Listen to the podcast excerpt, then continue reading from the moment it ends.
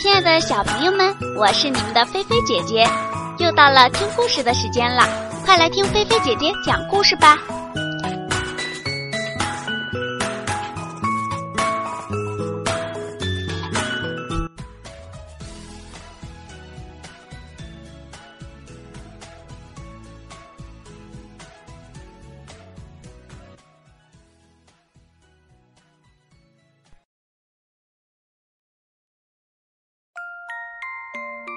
猴哥的烦恼。小朋友都知道，小猴子呀有聪明机灵之称。小猴哥哥是森林里最聪明的人，可是小猴哥哥有一个小猴弟弟，要多笨有多笨。小猴哥哥常为笨头呆脑的弟弟叹气。我说：“弟弟呀，弟弟，你什么时候才能变聪明点儿呢？”森林中的小动物遇到什么难题，都来找小猴哥哥解决。比如，小猪要盖新房子啦。黄鹂要学五线谱啦，还有熊猫想学画画啦，等等，他们呀都来找小猴哥哥。小猴哥哥总是一笑说：“这个简单哩，就把房子怎么盖、五线谱怎么识、画画上什么颜色，都告诉了小动物们。”于是，小猪便专心学起盖房子来。黄鹂也每天起得早早的，开始练歌喉。熊猫啊，也每天都要到野外去画画。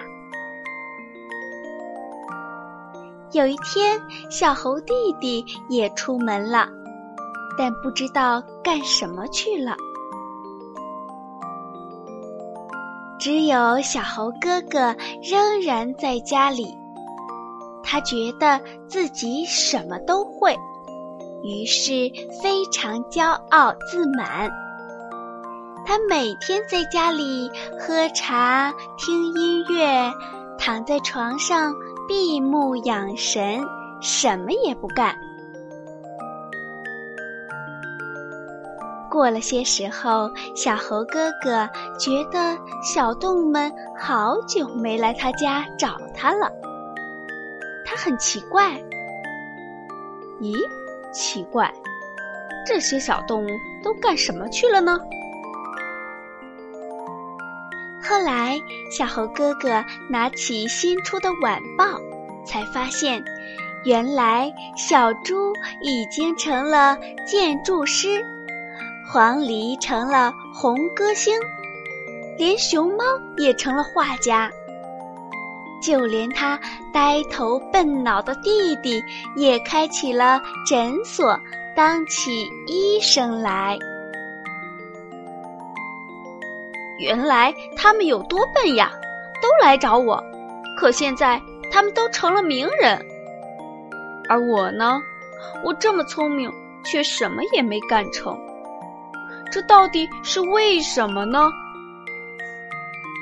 聪明的小猴哥哥怎么也想不明白，到底为什么？好啦，小朋友，今天菲菲姐姐的故事就到这里啦。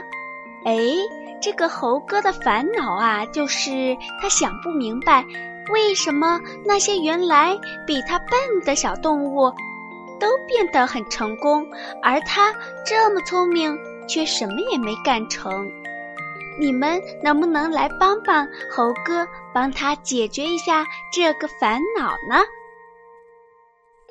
来告诉他为什么呢？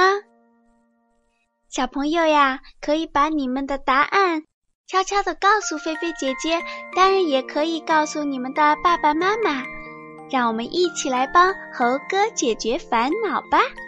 嗯，好啦，小朋友，那快快闭上你们的眼睛，菲菲姐姐要对你们说晚安啦，好梦哦。